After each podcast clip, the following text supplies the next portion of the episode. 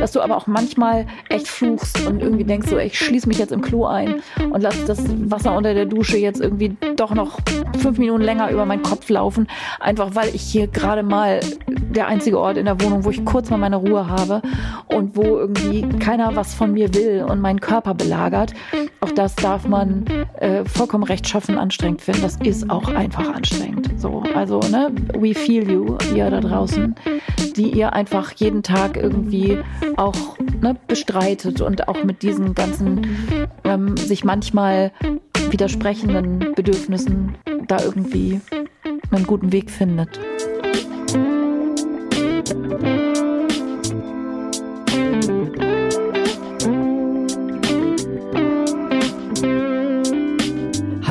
Hebammsalon, der Podcast für deine Schwangerschaft und Babyzeit. Evidence-based und entertaining, Hebammenkästchen und Tacheles, leichte Muse und Deep Talk. Und wir sind Sissy Rasche und Karin Dannhauer.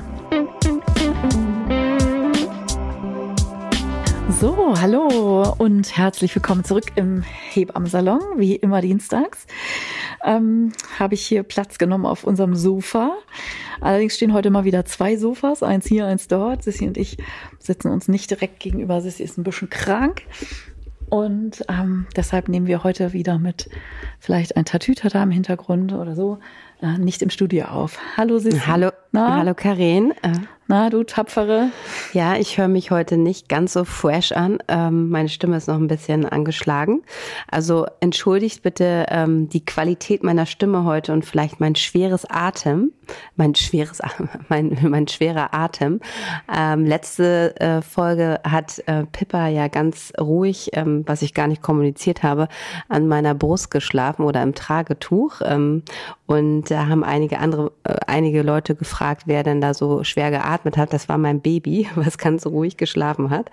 Das haben wir nicht gesagt, ähm, nur dass ihr euch nicht wundert. Und heute wird es wahrscheinlich eher sagen, dass ich hier ein bisschen kurzatmig bin oder vielleicht ein bisschen schwer atme. Also entschuldigt dies bitte aber ähm, wir können aufnehmen. Ja, also jetzt mal ganz im Ernst, äh, so ne, das ist also schickt uns immer alles Feedback, aber wir sind eben auch kein Profi-Podcast. Wir sind äh, sozusagen dafür da, euch das Tollste aus dem Hebammen-Nähkästchen zu präsentieren und dass nicht immer alles in Studioqualität irgendwie da ist, sondern ein lebendiges Gespräch zwischen Menschen, wo ihr sozusagen lauschen dürft, was Hebammen untereinander sich erzählen ähm, hat eben manchmal auch diese Nebeneffekte, dass manchmal ein Baby atmet ähm, oder manchmal eine Müllabfuhr vorbeifährt vom Fenster und so.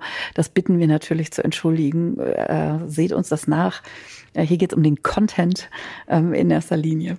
Hast du schön zusammengefasst. Kein Gemecker, bitte. Kein Gemecker.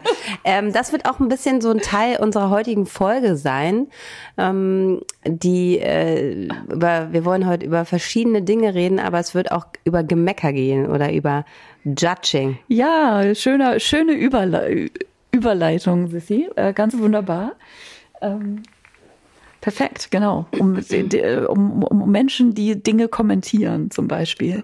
Oder um Menschen, die äh, zu Recht oder zu Unrecht manchmal ein bisschen rummeckern. Und äh, ihr seid sozusagen genau wie wir dem ausgesetzt sind. Ähm, kaum wird man Eltern, sind alle um euch herum super schlau und ihr kriegt ähm, jede Menge Input und wollt auch alles richtig machen. Und es gibt eben Menschen, die über richtig und nicht so richtig ähm, auch vielleicht hier und da mal ein bisschen härter urteilen und so. Und all dem seid ihr ausgesetzt. Und das ist als Eltern ja manchmal gar nicht so einfach, weil natürlich wollt ihr euch alle Mühe geben und ihr seid noch Anfänger in diesem Game und seid dann da auch besonders empfindlich, wenn es darum geht, es gibt überhaupt richtig und falsch und es gibt Menschen, die das dann kommunizieren. Ja, und da gibt es manchmal so eine richtige ja, wie soll man sagen, dass man wirklich erschlagen wird von diesen ganzen, ganzen Sachen. Und ähm, ich finde, wir sollten alle so ein bisschen behutsamer damit einander umgehen. Es geht uns ja ähm, auch so, dass wir sehr, sehr viel Wissen haben und dann vielleicht manchmal Dinge sehen, wo wir denken, oh, da bin ich ganz anderer Meinung. Aber Karin, nicht jedem muss man ja seine Meinung immer gleich auf die Nase binden, ne? Es sei denn, ich werde gefragt nach der Meinung. Oder wie siehst du das? Ich finde es schon immer so, ähm, auch als Hebamme, wenn man dann privat unterwegs ist und dann ist man vielleicht auf einer großen, sagen wir mal, als es noch große Feiern gab, auf einer Hochzeitsfeier und dann werden ja so Sachen und dann denke ich mir manchmal auch so, hm, wenn Tragen nach vorne sind oder ähm, was weiß ich, ne? Aber wenn die Frau mich jetzt nicht explizit fragt, was ich dazu, was ich dazu meine oder ob das richtig ist, dann würde ich jetzt nicht zu ihr hingehen und sagen, ähm, das ist falsch. Also so, ähm, man hat ja, das ist, finde ich, immer schön, die, die, die schön beschriebene Grenze. In dem Moment, wo man keinen therapeutischen Auftrag hat, also wir jetzt als Fachperson, ähm, hält man natürlich die Klappe. Da könnte ich ja jede Frau an der Ampel oder auf dem Wochenmarkt oder sowas irgendwie, ne, ob das Babymützchen fehlt oder ob, keine Ahnung, ne, Klassiker natürlich immer trage, äh, falsch gebunden oder irgendwie sowas. Äh, natürlich ähm, machen wir das nicht. Aber ihr begegnet euch natürlich gegenseitig in den, in den Elternbubbles und jeder, weiß ich auch nicht, PKIP-Kurs, die finden natürlich im Moment tendenziell auch nicht statt, ist ja sozusagen da dann ein Raum, wo verschiedene ähm, Mütter mit ihren verschiedenen Arten und Weisen, wie sie mit Dingen umgehen, ähm, zusammentreffen. Und ähm, ich glaube, das wird einem selten so sehr bewusst wie im Umgang mit Babys und kleinen Kindern, wie unterschiedlich das tatsächlich sein kann und wie man auch selber ähm, nah ist, sich Urteile zu bilden. Also und da sind wir ja auch nicht frei von. Also wir beide jetzt ähm, zum Beispiel als Mütter. Ähm, ich mache ja die Dinge so, weil ich mich entschieden habe, sie so zu tun. Und ähm, dann ja, sieht man sozusagen drumrum, dass andere Menschen das eben ganz und gar anders handhaben. Was ich ja auch immer ein relativ öffentlich sichtbares Ding finde, ist zum Beispiel bei ähm, kleineren Kindern, die, weiß ich nicht, anderthalb sind oder zwei sind, ähm, Umgang mit Medien oder sowas. Dass wenn man dann irgendwie ne, mitkriegt, dass mittlerweile für anderthalb oder zweijährige, die dann da virtuos auf dem iPad rum, rumdaddeln, sage ich jetzt mal, meine Kinder zum Beispiel, sind ja ohne all das aufgewachsen, einfach weil sie zehn Jahre älter sind und ne, wo ich sozusagen für mich ja auch ein Gefühl zu habe und einiges vielleicht auch hier und da befremdlich finde, durchaus auch aus Gründen. Ne? Also da geht es jetzt ja nicht um Geschmack oder so, sondern auch aus Gründen. Und dass man irgendwie gleichzeitig äh, ja an solchen Dingen merkt, ja, guck mal, wie unterschiedlich das eben sein kann. Ja, und all das begegnet euch im Alltag und so ein paar beispielhafte Themen haben wir uns heute ähm, dazu rausgesucht, wozu wir sozusagen einfach so ein paar Dinge äh, euch nochmal mitgeben möchten. Ja, und eine Sache würde ich gleich gerne vorweg schon noch nehmen, also gerade weil wir uns ja jetzt sozusagen auch sehr viel in den sozialen Medien ähm, aufhalten. Und ähm, wenn man das dann einmal so sieht, dass Mütter Sachen tun oder nicht tun, ähm, finde ich wirklich immer ganz, ganz sch äh, schwierig. Ähm, also wie dieses Bashing da stattfindet. Also wirklich, also unter Bildern irgendwie sich, das geht nicht und so weiter. Und ich frage mich immer, was der, was der, was die Intention ist äh, dieser Menschen. Also wenn man jemandem etwas sagen will, was einem auf dem Herzen liegt, kann man das ja in einer privaten Nachricht machen, in einem höflichen Ton, aber so immer dieses ganze unter Bildern einfach so böse Sachen zu schreiben, das äh, finde ich einfach total schwierig. Und ich glaube, es liegt halt einfach daran, das würdest du ja nicht machen, wenn du im PKIP-Kurs nebeneinander sitzt. Ne? Also da wird dir, glaube ich, keiner das so krass ins Gesicht sagen. Und das ist halt wirklich eine ja. Sache, die man nicht oft genug sagen kann. Würdest du genau in diesem Ton demjenigen das auch direkt ins Gesicht sagen oder wie würdest du es halt wählen? Und äh, dadurch, dass wir uns ja immer mehr ja. sozial, also in, in diesen digitalen Medien ähm, befinden, ist das halt irgendwie, geht dieses Gespür für den Menschen und das Empathische halt einfach oft auch so weg, dass man wirklich einfach sensibel dafür ist, was, was sage ich da und wie meine ich das und ist es wirklich nötig, das da jetzt so rauszuschmeißen? Also vielleicht erstmal kurz nachdenken, bevor ich da halt meine fünf Zeilen schreibe, die dann den anderen vielleicht wirklich sehr verletzen. Also das ist immer so eine Sache, die mir immer mehr auffällt, wenn ich mir Sachen so durchlese und wovon ich ja auch nicht ausgeschlossen ja. bin. Ne? Also es geht mir ja auch so, dass wollte ich gerade sagen. Also ich wollte, ja, natürlich. Ja, du, du bist jetzt einfach auch gerade in besonderer Weise im Fokus, weil du sozusagen ja gleichzeitig Hebamme, Fachperson und dann hier im Podcast schlaue Sachen in die Welt erzählst. Genau wie ich. Ähm, und gleichzeitig aber eben auch Mutter bist und ja auch einen Teil ähm, de deines Alltags auf Instagram teilst. Weil ich immer wichtig finde, auch äh, das zu betonen, ist, man teilt immer ja nur einen kleinen Teil des Lebens und äh, oft entsteht dadurch ein natürlich vollkommen, also eben eingegrenzter Eindruck dessen, wie so wohl so jemand lebt. Also ich bin jetzt gerade, weil jetzt ähm, äh, äh, nächste Woche ja ähm, internationaler Frauentag ist, äh, da wäre ich dann äh, mich gefragt worden in so einem Interview, irgendwie sollte ich so drei Statements, so irgendwie Female Empowerment und so, ist ja auch alles immer wichtig, mache ich auch gerne, ähm, wo dann natürlich diese Klassikerfrage stand, wie kriegst du das alles unter einen Hut? Und natürlich wurde von mir irgendwie ein schlauer Trick da irgendwie erwartet. Und ich habe einfach nur gesagt, ich kriege überhaupt nichts unter einen Hut. So, und für alle, für die das so wirkt oder wie das so aussieht, die können mal gerne mich hier persönlich besuchen kommen. Keiner kriegt irgendwas unter einen Hut. Und ich halte das sogar auch für eine toxische ähm, Scheinwahrheit, dass es irgendwie so scheint, als würden immer alle alles unter einen Hut kriegen. Wir sind als Frauengeneration sozusagen eher so als Role Model, ne, you can have it all und so und man kann irgendwie das alles wuppen und wie toll, wie, wie toll man ist und äh, was man alles da irgendwie parallel macht und nebenbei kriegt man noch ein paar Kinder und so.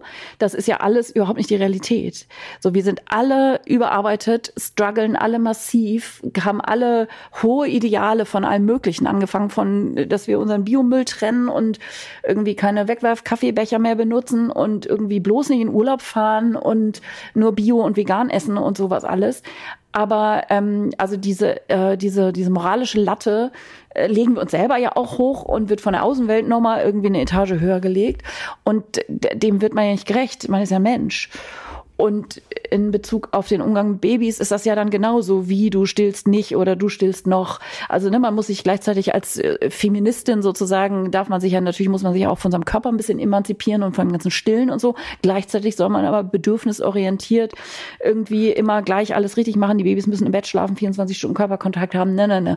Also es ist einfach massiv, was uns da sozusagen an Anspruch entgegengeworfen wird, was wir sozusagen als moderne Frauen gefälligst alles irgendwie zu leisten leisten und zu tun haben. Und das ist das ist äh, ganz verhängnisvoll, finde ich. Also ich erlebe das ganz viel, dass man daran so verzweifelt und dass es bei den anderen immer so toll aussieht und die können das und die kriegen das alle hin und ich kriege nichts hin und ich sitze hier um 14 Uhr immer noch ungeduscht und habe vielleicht gerade mal Zähne geputzt, aber noch nicht gefrühstückt und zwar nicht nur im Wochenbett, sondern auch wenn ein Kind drei Jahre alt ist und mal wieder wegen Corona die Kita zu ist und all dieser ganze Scheiß. Wir kommen einfach nicht klar. Und ich finde, das ist wichtig, dass man das auch, also das, das so eine entlastende Botschaft zu wissen, dass auch äh, von mir aus jetzt mal du und ich, wo immer alles so toll aussieht. Also ich persönlich kann das jedenfalls von mir sagen, ich komme überhaupt nicht klar. Also ich komme klar natürlich und habe auch bestimmt tolle Sachen geschafft und und so. Aber das ist ja nicht meine Selbstwahrnehmung. Und das ist, ne, ich heule hier genauso rum, dass ich manchmal verzweifle an dem Ganzen, auch an den Ansprüchen, die jetzt gar nicht so wunderbar hoch sind, aber dass ich manchmal auch denke, so, ich wäre auch gerne an diesen Punkten eine präsentere Mutter und all das.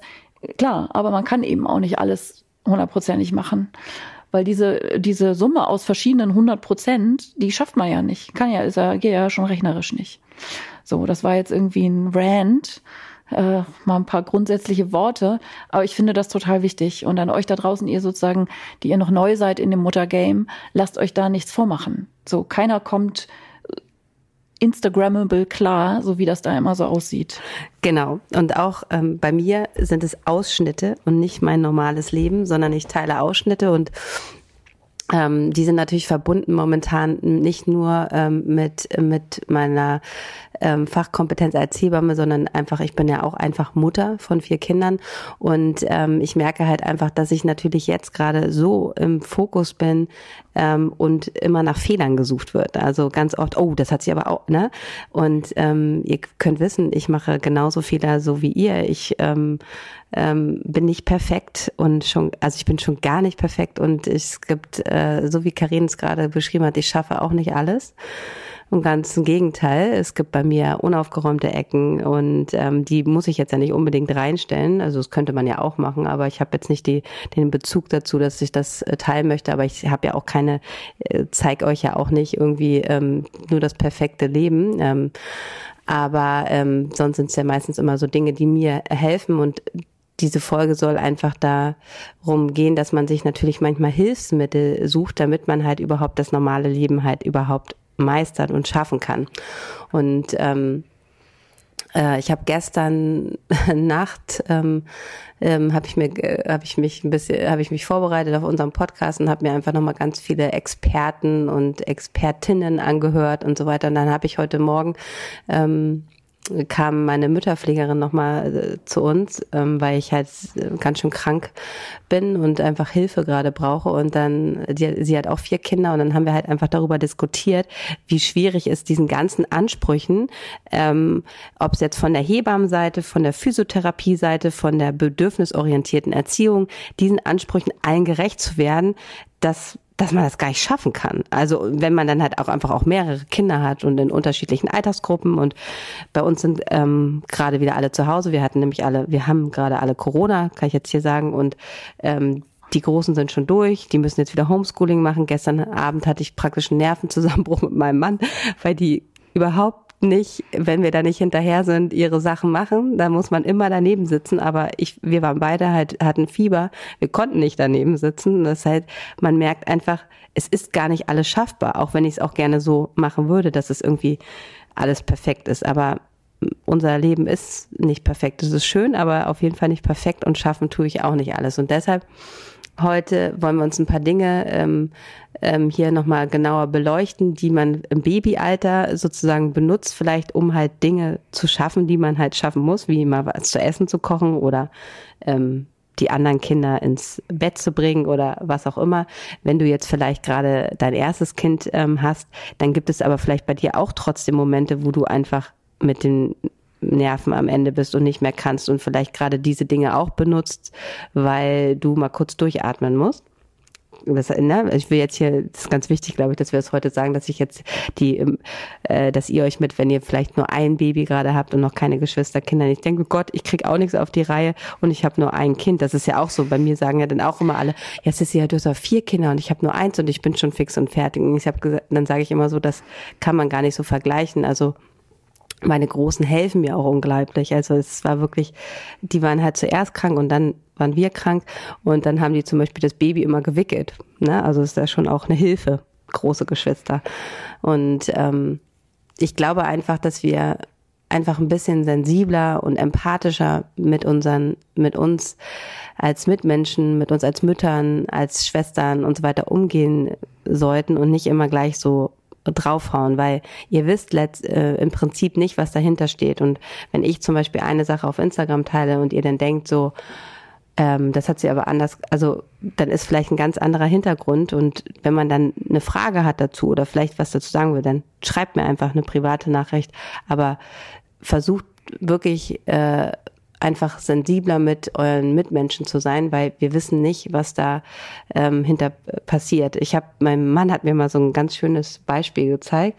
Es gibt irgendwie so einen Mann, der sitzt in der U-Bahn und ähm, seine Kinder springen um ihn herum und ähm, äh, die sind wohl nicht so nett, also die machen halt irgendwie so, was weiß ich, keine Ahnung, springen hoch und runter und äh, turnen da und dann sagt irgendwie die eine Frau, die ihm gegenüber sitzt, also können Sie jetzt mal hier auf Ihre Kinder aufpassen, weil er die ganze Zeit in sein Handy starrt und total irgendwie App hat. Und dann sagt er, oh, es tut mir total leid, aber ähm, ich bin gerade fix und fertig, weil meine Frau ist gerade verstorben und ich weiß einfach nicht, wie ich diesen Kindern das sagen soll. Also, ne, das ist jetzt ein krasses Beispiel, aber so, das ist passiert und dass man halt man weiß ja nicht, was da gerade vorgegangen ist. So genauso, wenn man jetzt jemanden sieht, der vielleicht, wo das Kind ein Handy auf dem Spielplatz hat. Also, ne, also es ist einfach immer so einfach so zu urteilen, dass, dass, dass man das nicht machen sollte, weil es halt nicht so gut ist. Aber das Leben ist halt, spielt halt manchmal auch einfach eine ganz andere Melodie. Und dann dann, äh, dann ist, sind das Ausnahmen und deshalb ist es immer schwierig, so gleich so drauf zu hauen. Also das ist, glaube ich, einfach immer nochmal wichtig zu sagen und aufzuzeichnen, weil man weiß gerade gar nicht, was da bei denen gerade vorgeht. Und ähm, ähm, wenn, wenn ihr, wenn euch Profile auch zum Beispiel einfach stören, weil sie euch nerven, dann entfolgt ihnen einfach. Das ist auch immer eine gute Lösung, ne? Also ich schalte auch Sachen stumm, die mich nerven. Ja, also ich finde, das ist ein wichtiger Punkt und auch eine wichtige Frage. Warum sind wir so schnell in unserem Urteil? Ne? Und das ist ja auch, also vielleicht, weil wir auch selber so einen hohen Anspruch an uns haben. Also das sind ja oft so wirklich die kleinen Dinge, keine Ahnung, an der Straßenecke irgendein dreijähriges Kind, ne, wie so ein kleines Rumpelstilzchen, kriegt da gerade so einen Auto Autonomieanfall, sag ich jetzt mal so.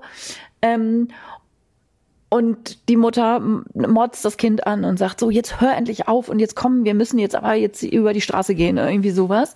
Natürlich, ne, wenn man sozusagen, das ist ein winziger Ausschnitt und den findet man nicht bei Jesper Juhl auf der ersten Seite. Ich glaube, ich habe dieses Beispiel irgendwie schon mal gebracht. Ähm, so und gleichzeitig zu wissen, ja, aber drei Stunden später bin ich genauso. Also immer so dieses, dieses, mh, mm, also es ist offenkundig so und die Frau weiß das in dem, das ist ja eben der Punkt, weiß es ja vermutlich auch selber. Also wir sind ja ähm, permanent auch gefangen in unserem eigenen Anspruchsding, es selber besser, besser machen zu wollen, aber als Mensch zu reagieren und überfordert und überlastet zu sein.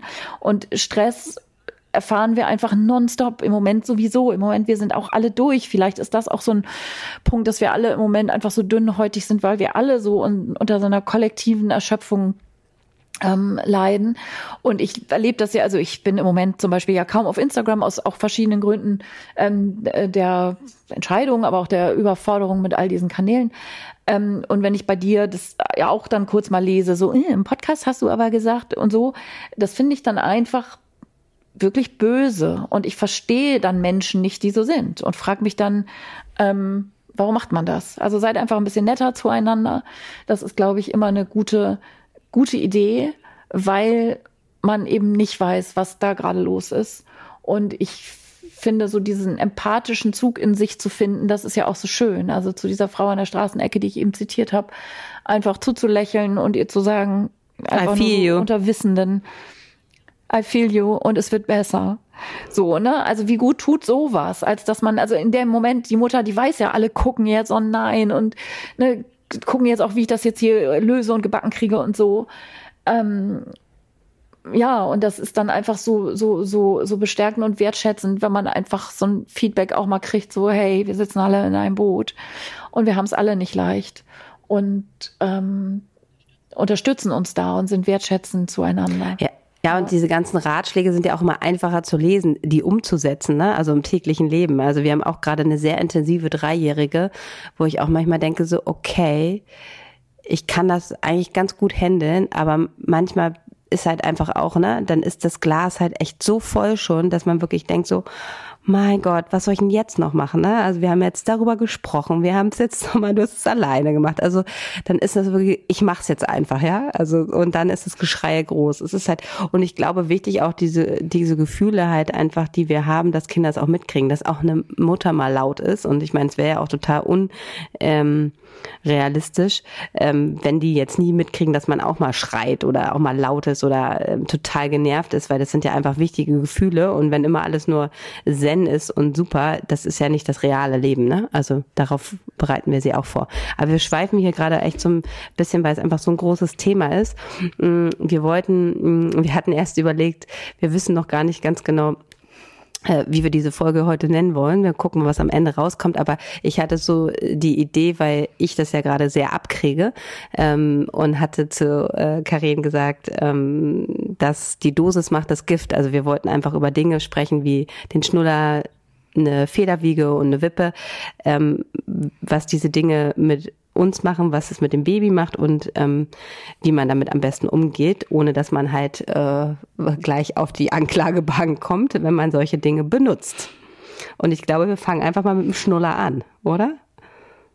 Ja, ja, ja, ja, gute Idee. Also ich finde auch, also das ist einfach genauso dieses so, ne, so die die Unterscheidung von im Grundsatz ist es vielleicht eine gute Idee, wenn man Schrägstrich, wenn man nicht und das eben allzu viel und stets und ständig, als ne, eben den Unterschied zu verstehen, situationsbezogen Dinge eben punktuell einzusetzen. Und da ist ein Schnuller einfach ja auch der Klassiker. Und uns Hebammen eilt daher immer auch so ein Ruf voraus, dass wir totale Anti-Schnuller-Faschisten sind, sozusagen, dass wir irgendwie den Frauen durch die Weltgeschichte gehen und den Frauen den Schnuller verbieten und so. Und das ist natürlich totaler Bullshit. Und es ist auch da nochmal wichtig zu unterscheiden, was könnte dahinter stecken, hinter der Idee, mit einem Schnuller ich sag mal, zurückhaltend umzugehen, gerade in der allerersten Babyzeit.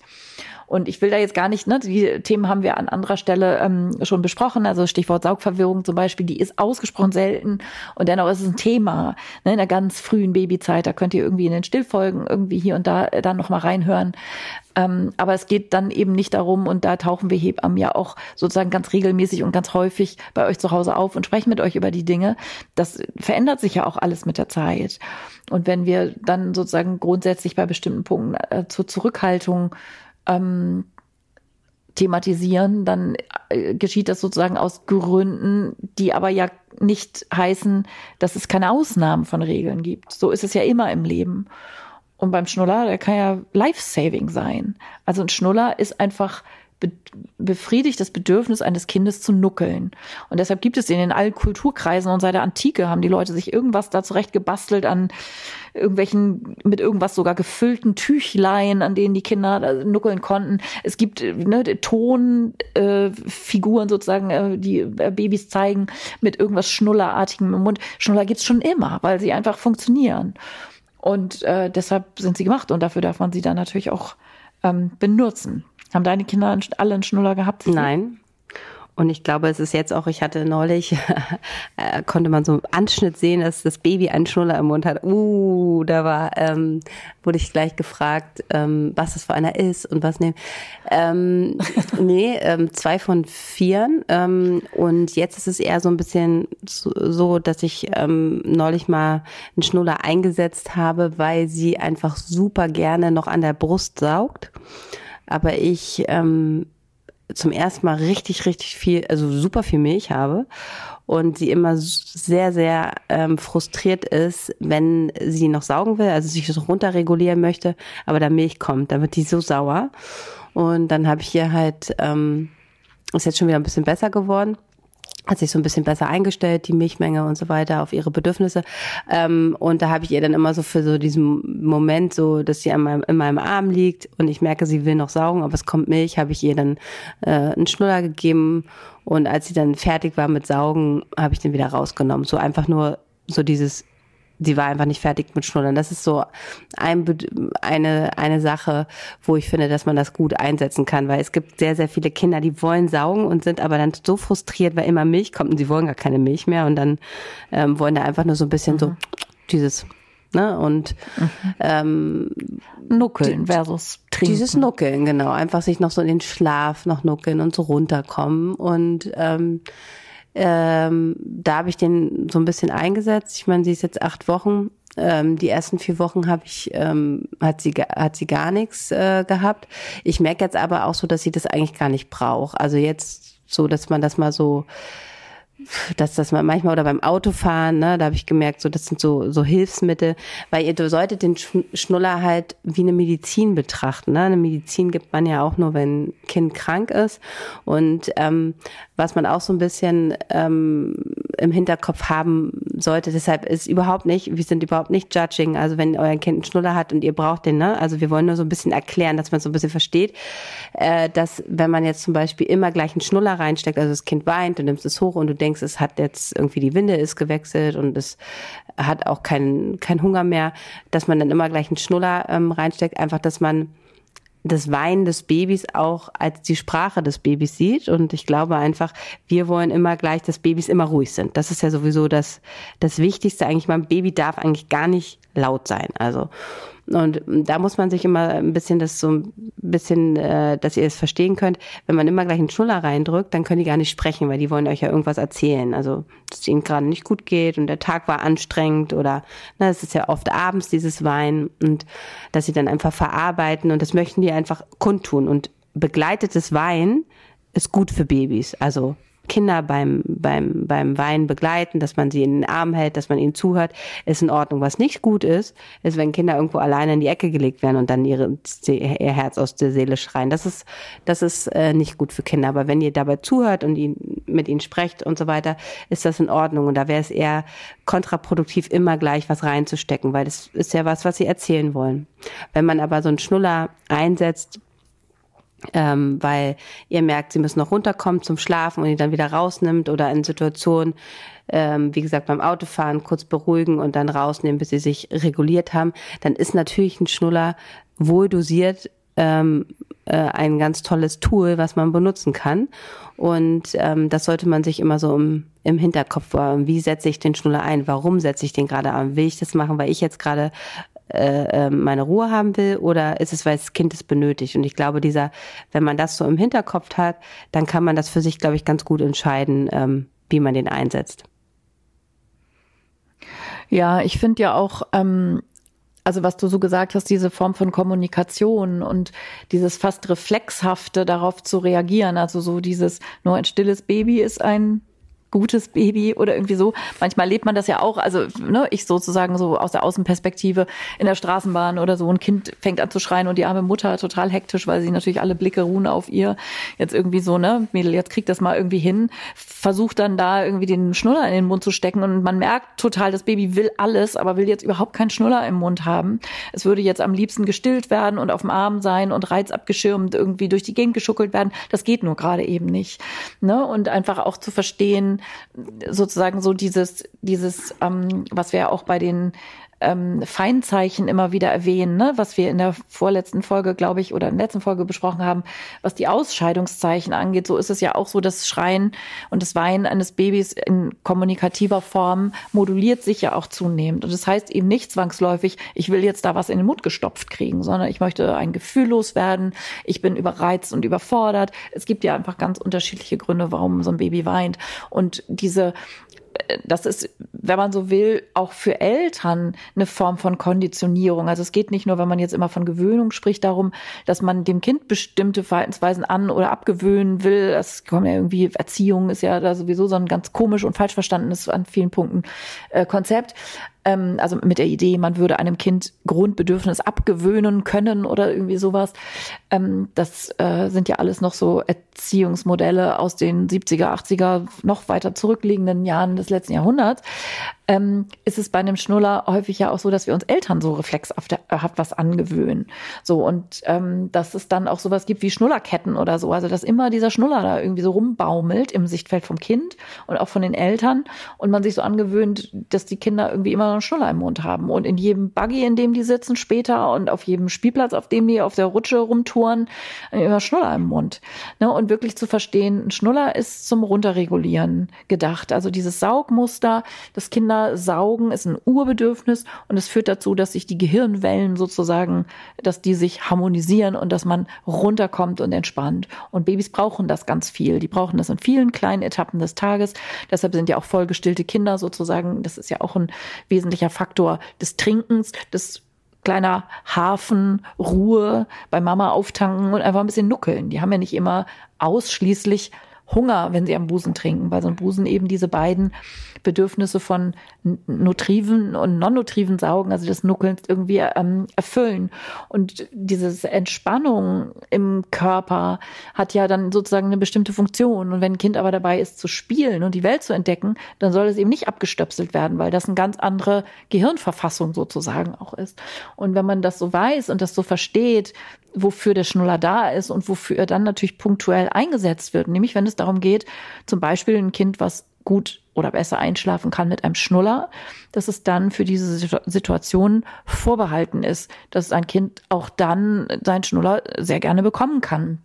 Aber eben nicht, dass er ihm den ganzen Tag vor der Nase rumbaumelt und von A bis Z dieses Kind irgendwas im Mund hat.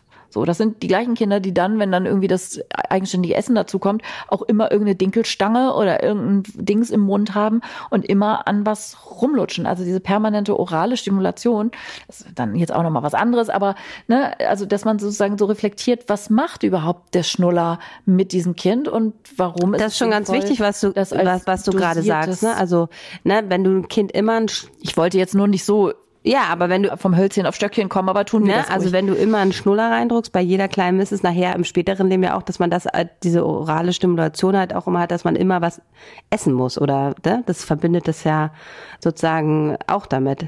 Oder Zigaretten rauchen muss. Ja, oder Zigaretten. Also orale Stimulation ist sehr machtvoll. Also ne, so ne, also die ständige Knabbern und und Rauchen. Also selbst bei uns Erwachsenen natürlich. Also hat Rauchen noch ganz andere, also ne Funktionen, was es irgendwie im Gehirn macht, dadurch, dass man eben Tabak einatmet. Aber ähm, also orale Stimulation ist ein ganz, also ne, das sind äh, einige unserer sensibelsten Körperzonen ist eben der Mund, die Lippen, ähm, der Mund und das macht was mit uns.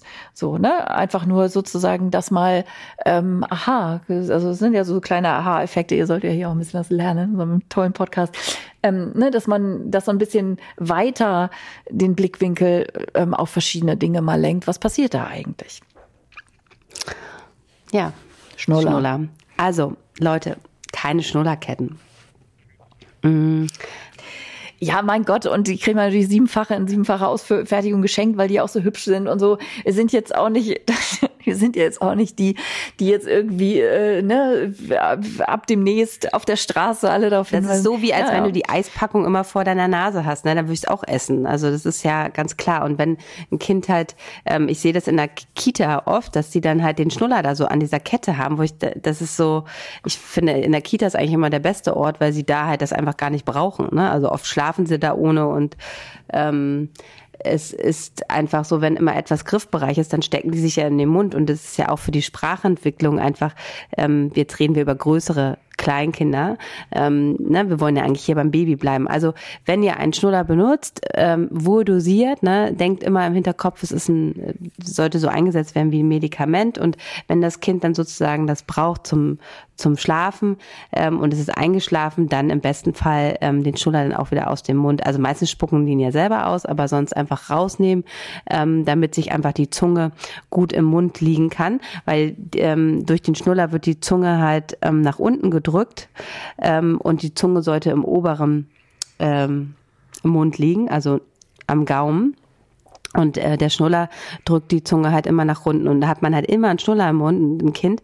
Ähm, dann äh, ist das einfach für die ganze ähm, äh, Mundmotorik, für die Entwicklung und ähm, der offene Mund und die Zunge immer unten nicht sinnvoll. Und deshalb sollte man das einfach dosiert einsetzen. Und das macht natürlich dann auch Sinn, keine Schnullerketten, kleinen äh, Kindern, die sich dann das nachher selber in den Mund stecken können. Das können die ja auch mit äh, neun Monaten schon, dass man denen das an Pullover macht, ähm, sich das immer reinstecken können. Und was man auch noch beachten sollte bei einer Schnullerkette ist halt dadurch, dass die ja auch schwer ist, wenn es zum Beispiel Holzkugeln sind oder whatever, ähm, ist auch nochmal mehr Druck und zieht auch durch dieses Gewicht, ähm, zieht die Zunge auch nochmal weiter nach unten. Ne? Also das, das, das sollte man schon bedenken.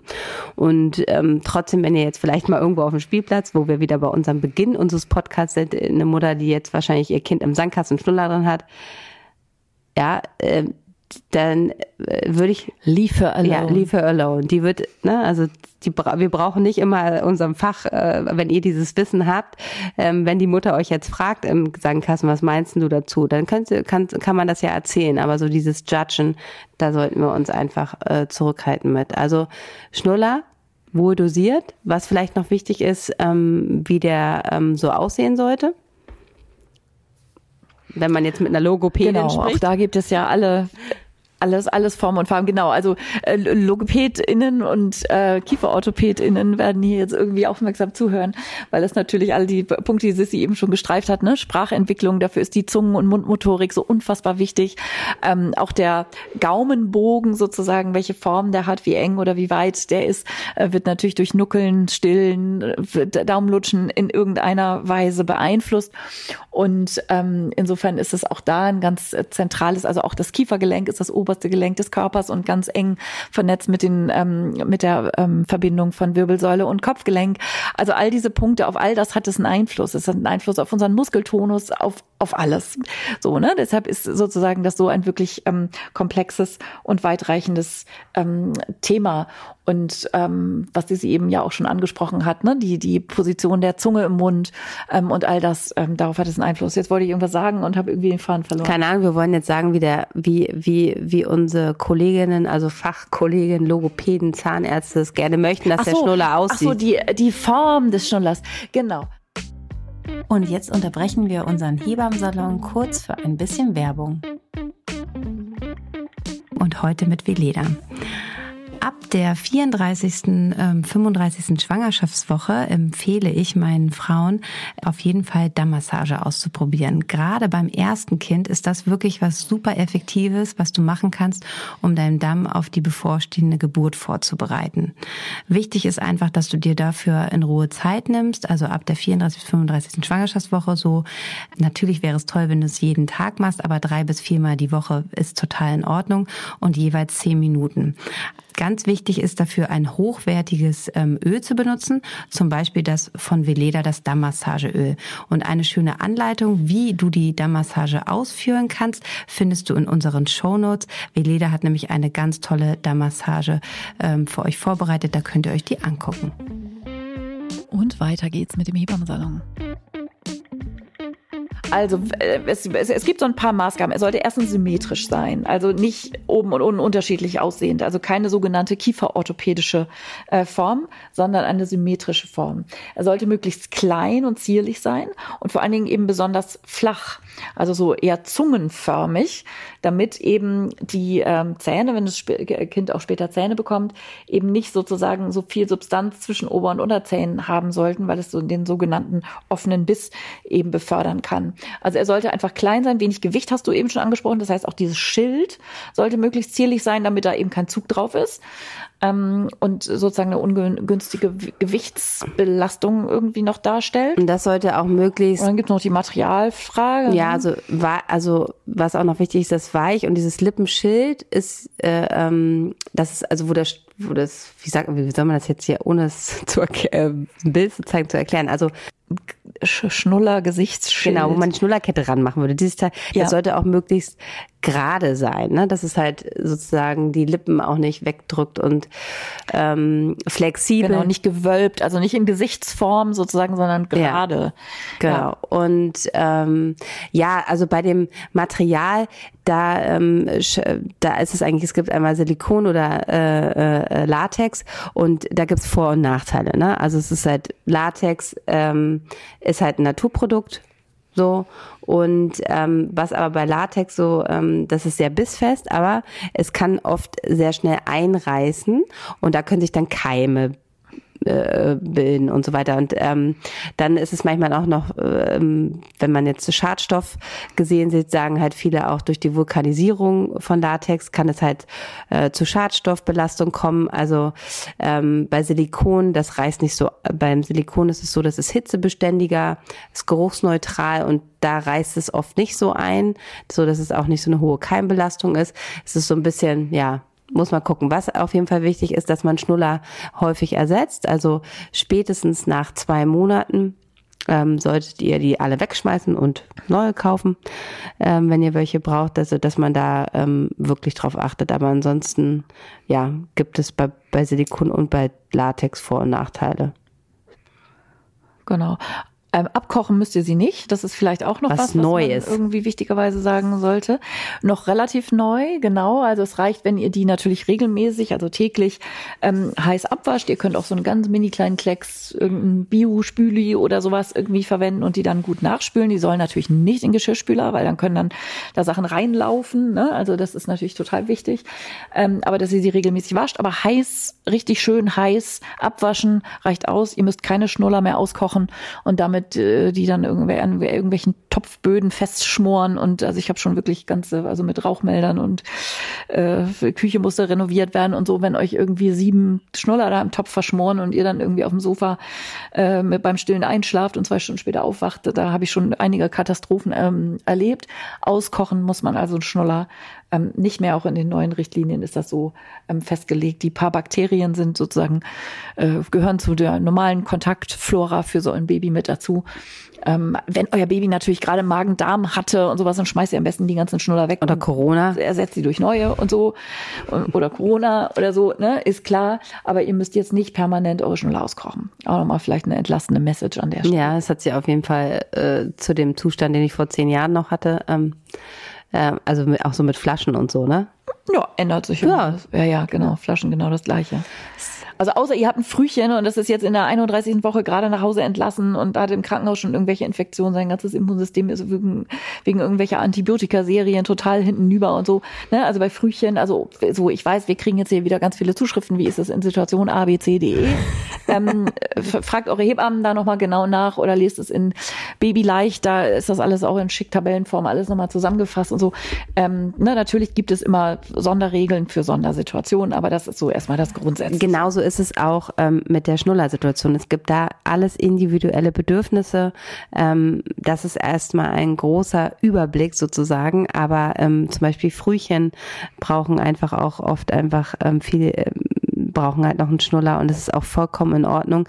Also wie gesagt, und es gibt auch Babys, ähm, die äh, ganz viele andere Bedürfnisse noch haben. Das sind einfach spezielle Beratungen. Also fühlt euch jetzt nicht schlecht. Es ist einfach nur wichtig, hier mal zu sagen, was man vielleicht beim Schnuller beachten sollte, was wir noch mal im Hinterkopf haben sollte. Und diese, ich kenne es selber, ne? wenn ich jetzt, wenn mir die anderen drei Großen äh, was fragen und ich greife dann vielleicht auch mal ähm, äh, ähm, so, dass ich einfach schnell einen Schnuller reinstecke, anstatt einfach, weil ich gerade mit was anderem beschäftigt bin und gerade nicht diesen Augenmerk nur aufs Baby habe und äh, gucke, was ist ist jetzt genau das Bedürfnis. Ich bin ja auch nur Mensch und eine Mutter mit ähm, vier äh, Kindern, die Bedürfnisse haben. Und man ist, kann einfach nicht bei jedem gleichzeitig sein. Und ich glaube, einfach diesen Druck daraus zu nehmen, ist einfach, ähm, aber natürlich weiß ich's. Ne? Wichtig ist auch immer, dass man das Wissen hat.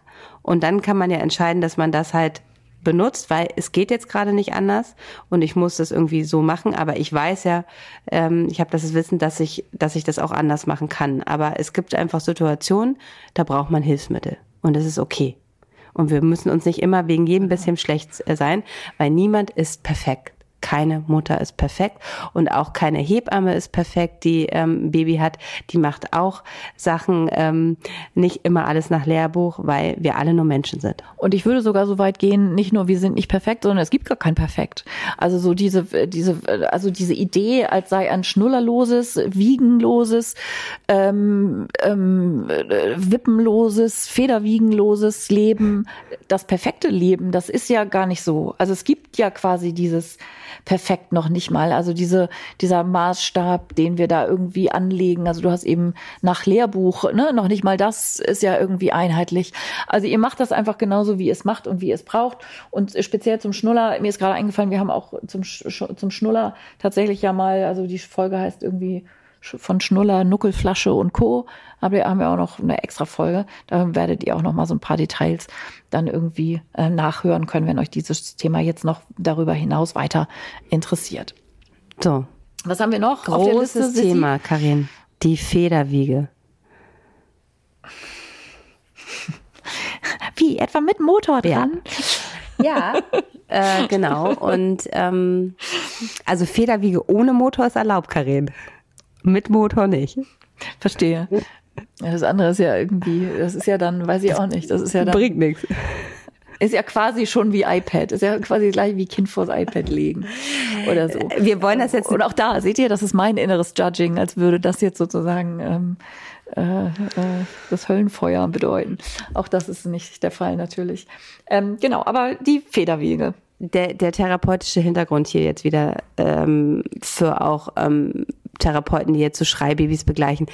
Ähm, wichtig ist immer zu gucken, was das Baby braucht und dass man wirklich die die die Bedürfnisse und ähm, ein Kind, ähm, was viel Körperkontakt hat, ähm, was vielleicht eine gute Geburt hatte, ne, gute Geburt, also wenig Intervention und äh, Mutter und Kind wurden vielleicht nicht getrennt, die beide ähm, äh, wie, wie, wie soll ich das nochmal erklären, aber wenn jetzt zum Beispiel viel schon unter der Geburt gelaufen ist, ein sekundärer Kaiserschnitt, Mutter und Kind wurde getrennt, dann hat das Kind ja auch viel zu erzählen im Wochenbett und nach der Geburt, weil es hat ja schon super viel erlebt und es möchte dir das auch mitteilen. Und ähm, es weint natürlich auch, weil es dir es erzählen will. Und deshalb ist es so wichtig zu gucken bei Babys, weil wir, das haben wir eben auch schon gesagt, wir wollen immer Kinder ruhig stellen, die dürfen nicht weinen. Und ich glaube bei der Federwiege ist es das Problem auch, dass genau vielleicht gerade die Familien ähm, oder das, äh, das Nutzen dauerhaft oder zu viel ähm, die vielleicht dieses Problem haben, dass irgendwas war und was man aufarbeiten muss und dann natürlich denken, das kann ich jetzt durch so ein Dauerschuckeln irgendwie hinkriegen, weil die Kinder sind natürlich durch diesen Motor, den man einstellen kann, es ist halt ein Dauerreiz, ne? Aber das Kind kann das halt nicht selber regulieren. Wenn ein Kind jetzt zum Beispiel im Tragetuch ist und getragen wird, dann wird es ja auch geschuckelt und so weiter. Aber es hat eine Co-Regulation. Also das heißt, ihr seid da, es hört euren Herzschlag. Und wenn man die jetzt in so eine Federwiege äh, packt, dann hat man einen äh, vestibulären Dauerreiz, ja, sozusagen.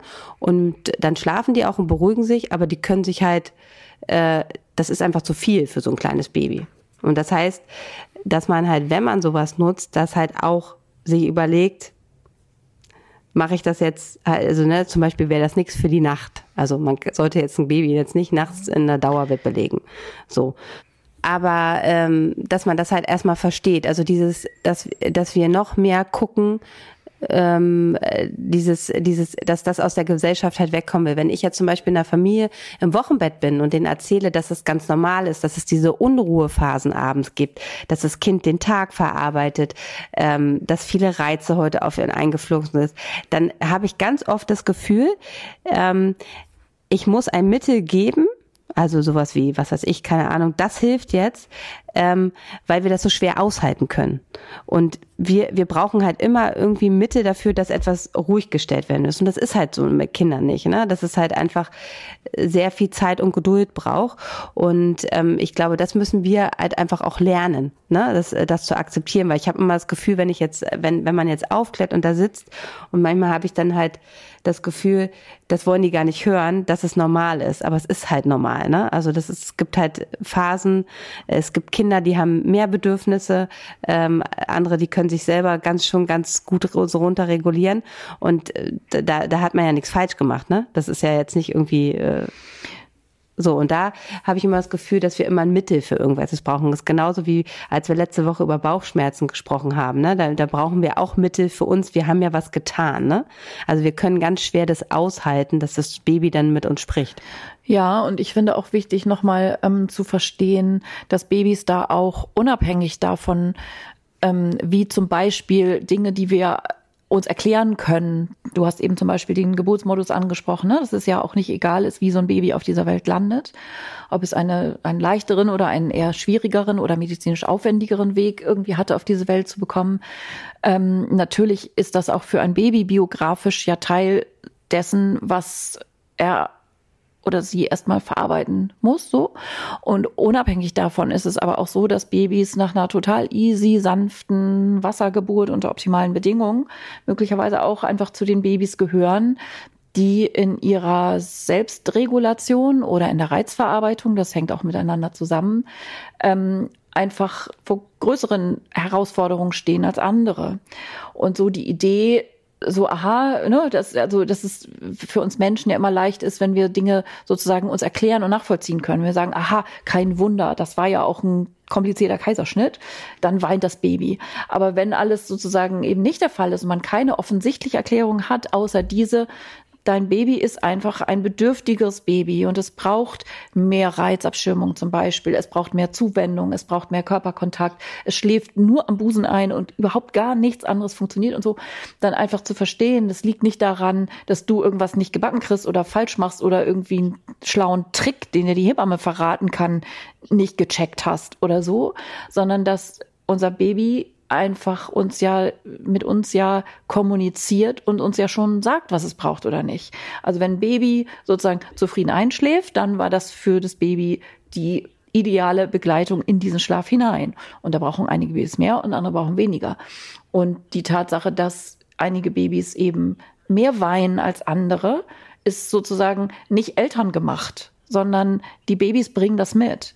Und einige Babys, die brauchen diesen vestibulären, also das bedeutet ein Stimulus für das Gleichgewichtsorgan, brauchen mehr von dieser Stimulation und andere, für die ist das schon viel zu viel und andere brauchen das schlichtweg nicht. Die legt man einfach in seinem, in, ins Bettchen, geht auf Klo, weil man einfach dringend mal muss und legt eigentlich das Baby nur ab und rechnet damit, wenn man jetzt wiederkommt, dann weint es bestimmt und ist aber eingeschlafen, aus Versehen und von ganz alleine und so. Und all diese Unterschiede, die gibt es ja von vornherein und die gibt es von Baby zu Baby und die gibt es aber auch von Situation zu Situation. Also manchmal denkt man, das braucht man ja gar nicht versuchen, das Baby mal alleine hinzulegen und dann plötzlich äh, überraschenderweise klappt das dann irgendwie auch mal, ohne dass es am nächsten Tag dann reproduzierbar ist.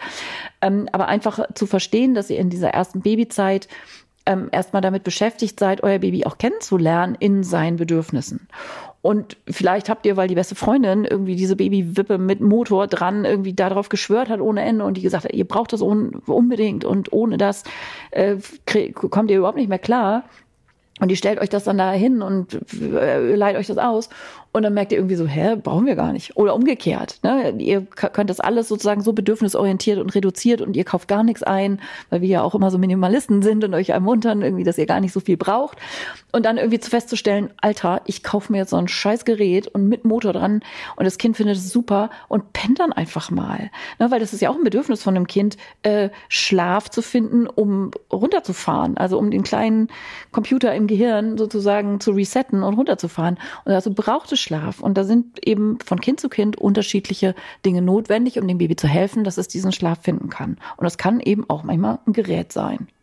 Ja, da ist es, äh, glaube ich, der, der, was halt immer nur negativ dann äh, gesagt wird oder was, was, was dagegen spricht, ist halt zu gucken, ist das Kind generell gut gesättigt mit Körperkontakt? Also hat es ein Baby, was sozusagen gut gesättigt ist mit Körperkontakt, viel Bindung hat, ähm, ähm, vielleicht auch, auch wenn die Geburt, ne, das ist auch wieder so, wenn wir das jetzt erzählen, gute oder schlechte Geburt. Es geht nicht um gut oder schlecht, es geht einfach nur zu gucken, wie kann man ähm, äh, Müttern und Babys dann helfen, um gut klarzukommen. Es geht nicht, dass man was falsch gemacht hat, ob gut und das ist nämlich auch immer so, es hört sich gleich wieder so, dass man das einstuft, ob eine gute und schlechte Geburt ist, aber äh, zu gucken, dass ein Kind wirklich gut gesättigt ist mit Körperkontakt, mit viel Bindung und dran sein. Und man merkt halt, ähm, dass ähm, wo sowas viel eingesetzt wird, Wippen, Federwiegen mit Motor und so weiter, dass vielleicht auch die, die, die Familien da diesen Körperkontakt gar nicht so zulassen können und dass man dann halt lieber guckt so,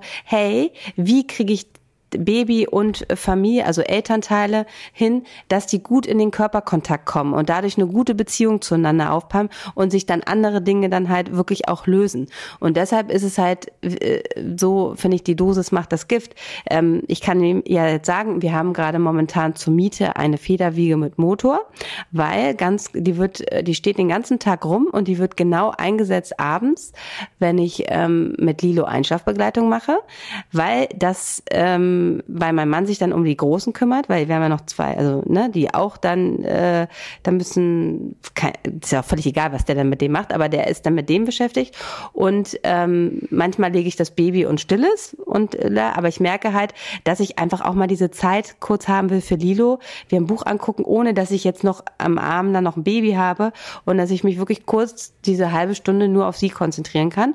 Und dann ist es einfach toll, weil ich meine, wenn ich jetzt diesen Motor nicht hätte, dann würde sie da auch nicht drin liegen bleiben, weil dann wippt es halt einmal kurz. Also das ist halt auch, man muss auch mal ein bisschen ehrlich zueinander sein. Ich habe mir sehr viel dazu durchgelesen und gesucht. Und wenn mir dann Leute erzählen, ja, dann wippe ich einmal ohne Motor, ja, aber da, also, da, ne, also da mache ich den ganz leicht an und dann ist sie da eine halbe Stunde drin und dann ist gut. Und dann, wenn, wenn ich fertig bin äh, mit äh, Lilo, dann nehme ich sie da auch wieder raus, weil ich will sie da gar nicht so lange drin lassen. So. Und dafür ist es gerade gut so. Und ähm, ich glaube aber einfach, dass, ähm, dass dass, dass, dass da halt aber auch alles stimmt. Die hat viel Körperkontakt. Ne? Ich habe sie viel auf dem Arm. Schnauft beim Podcast ins Mikro. Schnauft beim, weil sie in, auf Sissis Brust liegt. Genau. und das ist auch so ein Ding, was ich immer mit meiner Mutter habe, weil die mir immer erklärt äh, oder erzählt und es ist halt einfach eine andere Generation. Lass sie doch mal in Ruhe liegen. Und wenn sie mir immer und dann sagt sie zu mir, warum hast du sie denn schon wieder hochgenommen? Ich so Mama, weil sie auf dem Arm wollte, weil sie zu mir wollte. Das ist immer so ganz ganz lustig. Das ist eine andere Generation, die das noch wissen Wissen, was wir jetzt haben, einfach noch nicht wusste. Das ist klar, ich lege jetzt, ich nehme sie auch nicht auf den Arm, wenn ich merke, sie ist da ruhig eingeschlafen, aber wenn ich merke, sie braucht Körperkontakt, ist sie halt an mir dran und schläft auch mal eine Runde, zwei Stunden auf meinem Arm. Ist ja auch völlig okay. Und ich glaube halt, ähm, da darf man unterscheiden, auch wieder, es ist eine Medizin, ne? Es ist halt dosiert eingesetzt in Ordnung, aber wenn man merkt hier beim Kind, was wirklich mehr Körperkontakt braucht, was man ja auch sieht, wenn man im Wochenbett ist und sagt so, okay, nicht immer nur ab, ne, dass, dass die das brauchen, dann ist es natürlich nicht gut, die immer in so eine, äh, in so eine ähm, äh, Federwege abzustellen. Ne? Also, und da äh, muss man halt einfach Familien darauf sensibilisieren. Ne? Wir sind eine physiologische Frühgeburt. Ne? Ähm, viel andere Säugetiere tragen viel länger aus. Ich weiß jetzt nicht, wie lange gerade der Elefant austrägt. Ein Jahr, glaube ich sogar oder so. Also auf jeden Fall deutlich länger als wir. Ich glaube sogar noch. Ja, oder anderthalb. Ja. Und ähm, das würde bei uns aber nicht funktionieren, ne, weil sonst würden wir sie nicht gebären können. Und deshalb ist halt dieses, diese, dieser Körperkontakt, der erleichtert uns diesen Übergang von der Gebärmutter nach draußen, damit die Kinder hier ankommen. Und deshalb ist das kein Verwöhnen, wenn ihr euer Kind so viel tragt und wenn ihr es sättigt mit ganz, ganz viel Liebe und Kontakt zu euch. Ne? Also das ist, glaube ich, nochmal so, was man einfach wissen muss. Voll. Und ich finde auch dieses, das können wir vielleicht auch noch mal kurz, dieses, ähm, also ne, alles kriegt ja sozusagen sein Label drauf und äh, wenn wir jetzt sozusagen im weitesten Sinne läuft das, was wir jetzt hier beschreiben, unter ähm, bedürfnisorientiertem Umgang mit dem Baby. Mhm. So bedürfnisorientiert heißt ja aber, das ist, finde ich, so ein ganz häufiges Missverständnis, als würde es sozusagen also in erster Linie, weil ein Baby sozusagen ja mit seinen Grundbedürfnissen auf die Welt kommt und wir als Eltern ja seine Lebensversicherung sind und dafür sorgen, diese Grundbedürfnisse auch zu erfüllen.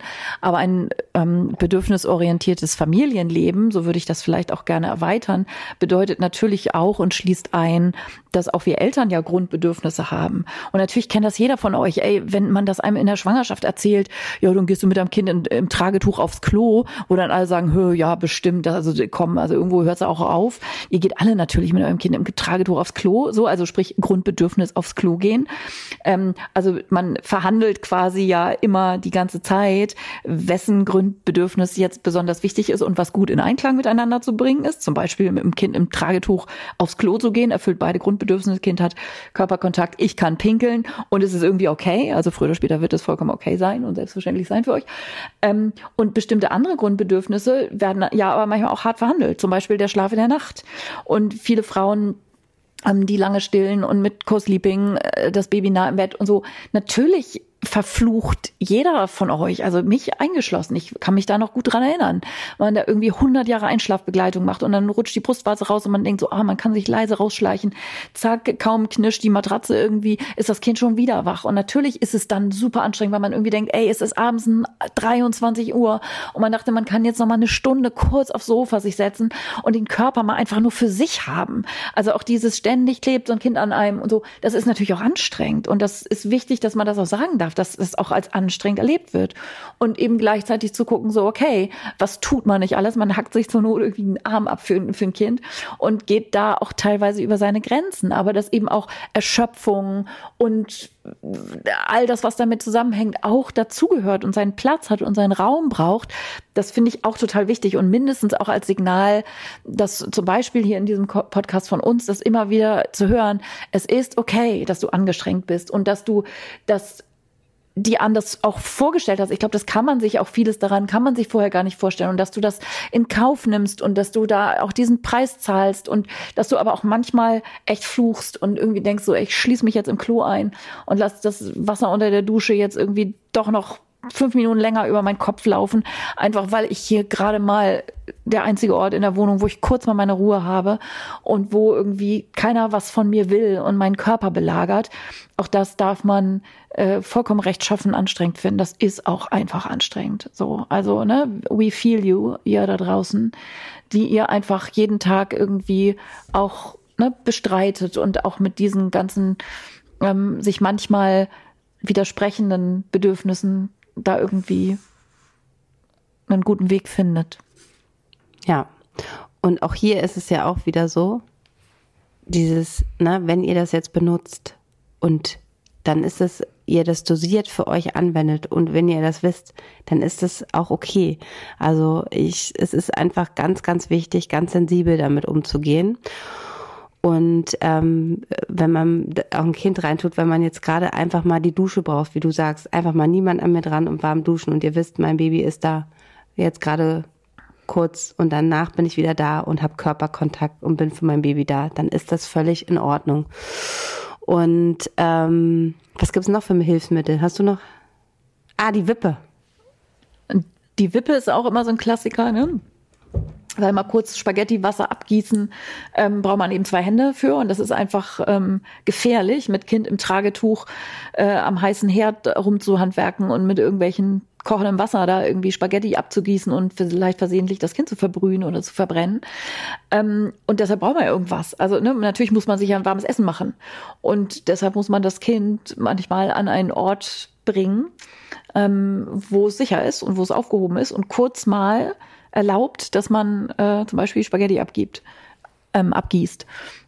Und das könnte zum Beispiel zwischendurch mal eine Wippe sein, weil eine Wippe sozusagen das Kind ja anders als eine Krabbeldecke auf dem Fußboden so ein bisschen umschließt. Also ein Kind hat sozusagen, fühlt sich da so ein bisschen eingekuschelter und es ist von der Körperhaltung eben so, die kann man natürlich verstellen, dass es, wenn es so ein bisschen angekippt ist, dass es ein bisschen gucken kann. Und das ist für Babys ausgesprochen attraktiv, also sprich meistens funktioniert es im Sinne von Kind ist still. Alles, was so, schlecht ist, funktioniert. Das sollte man eben nicht missverstanden. so, ja, so ist das ja. Ich meine, mein Kind, also was, ne, wir nehmen hier gerade einen Podcast auf, wir nehmen am Vormittag auf und äh, es ist Sturm in Berlin und deshalb äh, fällt hier heute bei uns an der Schule die Schule aus. Und mein Kind sitzt vorm iPad natürlich, damit es jetzt kurz mal irgendwie äh, sichergestellt ist, dass hier niemand Hunger, Durst, Mama, äh, hast du vielleicht mal kurz und so.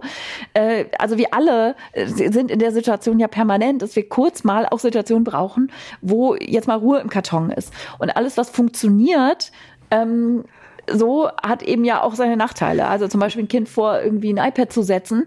Da, also ich finde ja manchmal, man sieht dann ja richtig einem Kind an, wie sozusagen das einfach in so ein Kind reinrauscht und da nichts mehr passiert. So, die sind so absorbiert, die sind da so reingezogen und du kannst die an und die hören nicht so, also ne, was das ja auch für eine Macht hat. Und natürlich sieht jeder Blinde mit dem Krückstock, dass das nicht gut ist für Kinder, stundenlang vor so einem scheiß Gerät zu sitzen. Aber gleichzeitig so. Und äh, jetzt der Vergleich mit der Wippe, also im Sinne von es funktioniert, aber es ist natürlich weder von der Körperhaltung, die physiologische Körperhaltung für ein Kind, ne, so in so eine aufgerichtete Position und auch was die ähm, die, das Visuelle, also natürlich finde das Kind es super zu gucken, aber es ist ja sozusagen intrinsisch in Babys drin, dass wenn die auf der Krabbeldecke liegen, dass sie sich sozusagen, wenn sie ein bisschen gucken wollen und ihre Raumorientierung und Raumwahrnehmung irgendwie in den Raum richten wollen, dass sie sich dann ein bisschen anstrengen müssen. Das heißt, die üben dann, ne, sich dann sozusagen ähm, erstmal, also in den ganz frühen, frühen Situationen, wenn sie erst auf dem Rücken liegen und nur so gucken können, aber später, dass sie sich drehen, dass sie sich sozusagen aufstützen, ähm, all diese Dinge ähm, erfolgen ja aus dem Antrieb der kindlichen Neugier, dass es sozusagen ja das alles will. Und wenn man es aber die ganze Zeit parkt, sage ich jetzt mal in so einer Wippe, wo es in so einer Fernsehsesselmentalität quasi ja alles präsentiert kriegt, hat ein Kind natürlich wenig Anreize, selber was zu machen. Und wenn man das dauerhaft und immer und wie gesagt über Stunden des Tages als Hauptaufenthaltsort des Kindes ähm, macht, dann hat ein Kind natürlich wenig Motivation, und motorisch verarmt das dann natürlich so. Und das ist ne, auch da wieder dosisabhängig. Es ist was anderes, als ein Kind da mal kurz drin zu parken, weil der Postbote klingelt und man ihm ein Stück entgegenlaufen äh, muss. Und das ist natürlich gefährlich, ist ein Kind einfach, weiß ich auch nicht, auf dem Wickeltisch oder sowas. Darf man ein Kind eben natürlich nicht liegen lassen. Man muss es kurz mal sicher irgendwo parken. Und das darf man dann natürlich auch mal in der Wippe tun. Aber sollte da eben nicht stundenlang drin liegen. Jetzt mal so ganz kurz zusammengefasst. Das wäre so das, was ich zu einer Wippe zu sagen hätte. Ich habe dem nichts hinzu. Also eine Wippe habe ich wirklich nicht. Also ähm, das genau haben wir vorher besprochen. nicht, dass ich hier irgendwie Sachen leake, die äh, der Öffentlichkeit nicht so gegen. Sie besitzt tatsächlich keine ich Wippe. keine Wippe, aber eher aus den Gründen, weil dann noch so ein Teil da rumsteht ähm, und das finde ich immer so nervig. Ja, das ganze Geraffel, dieses ganze Klimbim. Ähm, Deshalb, ähm, aber dafür habe ich ähm, so einen Hochstuhl mit einem Babyaufsatz, weil den nutze ich halt in der Küche. Der wippt zwar nicht, aber ja. da kann ich dann halt mal, genau. Und bei mir ist es ja auch noch so, ich habe ja noch eine Dreijährige, ähm, dass ich jetzt auch sozusagen mich für ein großes Beistellbett entschieden habe, was man zumachen kann. Und das jetzt sozusagen ihre Krabbeldecke momentan ist, wo sie liegt. Da habe ich jetzt, ähm, weil damit nicht immer die Dreijährige auf ihren Kopf rumhüpft, die ist zwar sehr liebevoll zu ihr, aber manchmal halt noch einfach drei und kann das noch nicht so einschätzen. Deshalb habe ich das immer geliebt, die einfach auf den Boden zu legen. Und das ist, geht halt nur, wenn die jetzt nicht da ist. Und ich meine ich, also oder ich permanent daneben sitze, was ähm, nicht der Fall ist. Und ähm, das, wir haben keine Wippe, sondern so einen Hochstuhl mit, ähm, also so ein so ein Trip-Trap-Stuhl, wo dann halt ähm, so ein Babyaufsatz ist, was ich einfach praktisch finde, abends, wenn die dann, weil ich das genauso, ich habe die viel in einem Tragetuch oder einer Babytrage, aber ich finde, wenn man so Essen zubereitet, dann nervt das. Also ich finde das jedenfalls so. Und genau das, was du sagst, aus Sicherheitsgründen, wenn man dann Nudeln kocht oder so. Und dann sitzt sie dann da kurz in ihrem Hochstuhl und dann, äh, dann ist sie mit dabei. Und ähm, das ist dann natürlich auch wieder, ne? Ich würde sie darin jetzt nicht schlafen lassen, aber für den Zeitpunkt ist es halt ganz gut. Und ich glaube halt, diese Hilfsmittel sind ja auch einfach entstanden, dass man halt den normalen Alltag halt irgendwie schafft, weil ähm, wir haben ja leider nicht mehr, dass wir in einem Mehrfamilienhaus wohnen, wo dann vielleicht noch Oma und Tanten und wer auch immer wohnt. Ne? Und das hatte ich ja, ich weiß gar nicht, zu Beginn schon mal gesagt, das hatte ich mit meiner Mütterpflegerin gesprochen, da war es auch viel einfacher, weil irgendjemand hatte ein Baby immer auf dem Arm. Und wenn du halt isoliert in der alleine bist und ähm, äh, ich merke, dass dieses sprichwörtliche Dorf, das Dorf, was wir immer wieder sagen, ne? ne? Ja. also so, das ist bei mir ja schon schon mal ein bisschen besser, weil ich habe ja sozusagen schon einen Elfjährigen und eine Neunjährige, die die ja auch mal auf den Arm nehmen und das merke ich auch schon. Die helfen mir richtig viel. Also es ist eher, weil viele sagen, wie schaffst? Also ich finde, viele Kinder haben auch einen Vorteil, weil sie sich ja gegenseitig auch helfen, ne? Und dass man manchmal sogar mit einem Kind es viel schwieriger ist, weil da kann ja nicht irgendjemand mal kurz oder und wenn es nur sozusagen ist, wie gesagt, die Neunjährige, die dann sich damit kurz mit auf die Decke legt oder ich sage, hier bleibt man beim Wickeltisch stehen, ganz oft zu den Großen, sprich mal noch kurz mit ihr, ähm, dann kann ich mal schnell das hier fertig machen, weil sie noch strampelt, ähm, äh, schön warm, ohne was anhat, ne? Das sind da einfach, das hilft, ne? Und ähm, wenn man komplett alleine ist und so, das ist halt einfach schwierig. Und dadurch sind diese Hilfsmittel ja auch gestanden, entstanden, damit man halt einfach mal kurz etwas tun kann. Und ja, ich glaube halt, alles sollte man einsetzen mit dass man sich darüber Gedanken macht, dass man den Hintergrund kennt und dass es halt die Dosis das Gift macht. Und ähm, wenn man das weiß und wenn man damit ähm, äh, verantwortungsvoll umgeht, ist das, glaube ich, halt alles okay. Und wie gesagt, es sind, es, es sind Momente und keiner von euch, denke ich, ähm, würde jetzt stundenlang ein Kind in der Wippe lassen oder zehn Stunden in der Federwiege oder auch dauerhaft den Schnuller drin lassen. Aber dieses ganze Wissen zusammengefasst ist ja nochmal ganz gut zu hören. Sehr gut. Genau. Ja, also so vom, vom Allgemeinen zum Speziellen haben wir ähm, hoffentlich ein bisschen euch etwas Entlastung mit auf den Weg gegeben, so dass ihr nicht zu sehr struggelt an den Höhen, hohen Ansprüchen, die wir uns selber geben und die wir von unserer Umwelt vielleicht hier und da immer mal gespiegelt bekommen auf verschiedenen ähm, Ebenen und Kanälen und haben ein paar konkrete Beispiele benutzt und benannt und ähm, so ein bisschen den modifizierten Umgang damit sozusagen ähm, skizziert. Und ähm, ja. Ihr macht das toll. Ihr seid toll. Ja. Und ihr gebt alle jeden ja, Tag euer Bestes. Kann man gar nicht oft genug sagen. Ne? Und ähm, das ist einfach.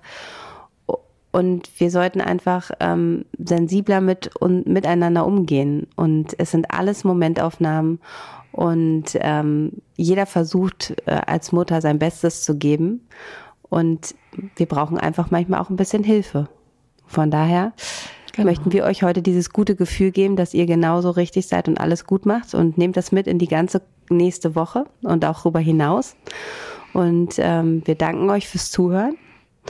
Ähm, für meine schwere genau. Atmung entschuldige ich mich und fürs Husten zwischendurch, aber mich hat's wirklich umgehauen und ich brauche jetzt, wir müssen jetzt auch aufhören, weil ich meine Stunde ist äh, ich brauche jetzt, muss mich erstmal genau, wieder ausruhen. Das Ibu hört auf das zu wirken. Ibu hört auf zu wirken, genau. Und ähm, genau. Oh, Sissi, das ist ja auch, ne? Dieses Freiberufler-Dasein mit Kranksein. Und auch du hast ja einen milden Verlauf hier, dann können wir einen Podcast aufnehmen. So, das ist ja einfach so ähm, furchtbar alles. Aber genau, du gehörst jetzt ins Bett. Wir beenden diese Folge für euch, wünschen euch eine gute Woche, ne? Bleibt gesund und seid nett zueinander. Seid ganz lieb zueinander und äh, ähm, schaltet, Spread love. Ähm, genau, schaltet nächste Woche wieder ein. Wir hören uns Dienstag im Hebammensalon und bis dahin ganz viel Liebe. Genau. Tschüss. Bis bald. Tschüss. Das war der Hebammensalon mit Sissi und Karin. Produktion, Redaktion Julia Knörnschild.